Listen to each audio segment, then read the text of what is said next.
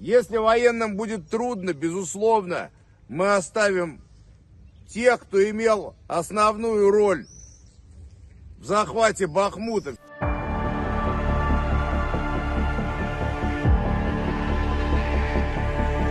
Yevgeny Prigozhin, jefe del grupo Wagner, tiene tantas facetas como negocios que le dieron el apodo del chef de Putin y actividades ilegales que le acarrearon sanciones internacionales. Es empresario, exdelincuente, fundador de una fábrica de trolls, mercenario y también fue el rebelde que desafió al presidente ruso Vladimir Putin. Con más de 25.000 hombres de su ejército privado, considerado ilegal en Rusia pero que lucha del lado de las tropas rusas en Ucrania, inició el pasado viernes 24 de junio una sublevación contra el mando militar, por el caos en el que, según él, se ha convertido la guerra y los 100.000 soldados rusos que han muerto por culpa del Ministerio de Defensa. Prigozhin ha criticado duramente en los últimos meses al ministro de Defensa Sergei Soyuz y al jefe del Estado Mayor Valery Weresimov, a los que ha desafiado constantemente con audios y videos plagados de insultos, gritos y acusaciones de incompetencia y desorganización en la estrategia bélica del país vecino. Su experiencia como jefe de los temidos mercenarios rusos, conocidos por su brutalidad y el uso de mazos y métodos de tortura contra propios y enemigos, según las denuncias de excombatientes y videos del grupo de la Calavera, la labró en países como Sudán, Mali, la República Centroafricana o Libia. Pero no siempre fue líder de miles de combatientes de Wagner, grupo que solo reconoció finalmente en septiembre de 2022 haber creado en 2014, cuando comenzó el genocidio en el Donbass según dijo, en línea con el argumento utilizado por Putin en febrero de 2022 para lanzar su guerra contra Ucrania. Nacido hace 62 años en San Petersburgo, Prigozhin fue antes que empresario delincuente, pues pasó 10 años en prisión en la década de los 90, aunque nunca reveló la razón. Al salir de la cárcel vendió perros calientes mezclando la mostaza en la cocina de su familiar y ganando mil dólares al mes, según dijo en 2011 a un portal de su ciudad natal en una de las raras entrevistas que dio entonces.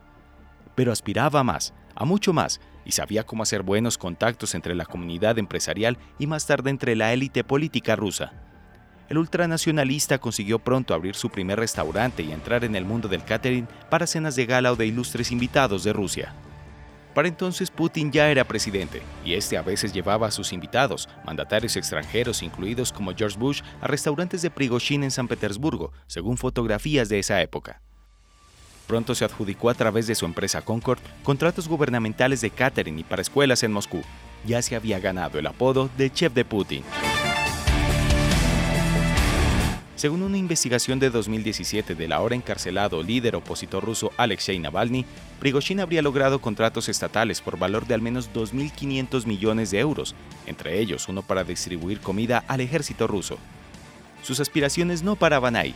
Aunque nunca implicó en público a Putin en sus iniciativas ilegales, decidió servir al Estado ruso en otra faceta cuando creó la famosa fábrica de trolls de San Petersburgo que Estados Unidos acusó de haber interferido en las elecciones presidenciales de 2016 solamente reconoció en febrero de 2023 haber sido el fundador de esta estructura, que lanzó en 2016 una campaña en las redes sociales para manipular a la opinión pública de Estados Unidos antes de los comicios presidenciales que ganó Donald Trump.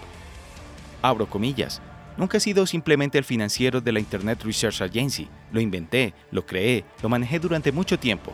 Fue creado para proteger el espacio de información ruso de la propaganda grosera y agresiva de las tesis antirrusas de Occidente. Cierro comillas. Así señaló entonces Prigozhin a través de su servicio de prensa. En noviembre de 2022 respondió por primera vez a las acusaciones de presunta injerencia en las elecciones de Estados Unidos, diciendo que Rusia lo ha hecho y lo hará. Estados Unidos sancionó a Prigozhin y a tres de sus compañías, entre ellas Concord Management y Concord Catering, por influir en los procesos políticos en Estados Unidos. En febrero del 2022, el empresario decidió volver a centrarse en su compañía de mercenarios y enviar a sus combatientes a Ucrania, donde empezaron los problemas con el mando militar de Rusia, que inicialmente no dio crédito a los guaneritas cuando habían tomado alguna localidad, lo que ya enfureció a Prigozhin. El conflicto estalló este año en torno a la lucha por Bakhmut, finalmente tomada por los mercenarios en mayo, en lo que ha sido la batalla más larga hasta el momento en Ucrania, cuando acusó a Shoigu y a Gerasimov de dejar morir sin suficiente munición a sus hombres, Desde entonces solo han aumentado las arremetidas del empresario contra el Ministerio de Defensa, incluido por los ataques con drones supuestamente ucranianos contra el Kremlin y el sur de Moscú, o la incapacidad de Rusia de defender las regiones fronterizas con Ucrania, como Belgorod, de incursiones enemigas y bombardeos. Acusa al mando militar de mentir y engañar a los rusos y a Putin sobre la situación real en el frente.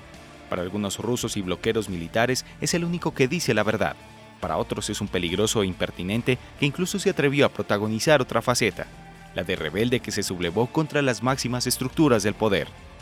El Kremlin anunció un acuerdo para que Prigozhin se vaya a Bielorrusia tras un desafío que duró 24 horas, entre la noche del 23 y del 24 de junio, y puso en jaque al poder ruso.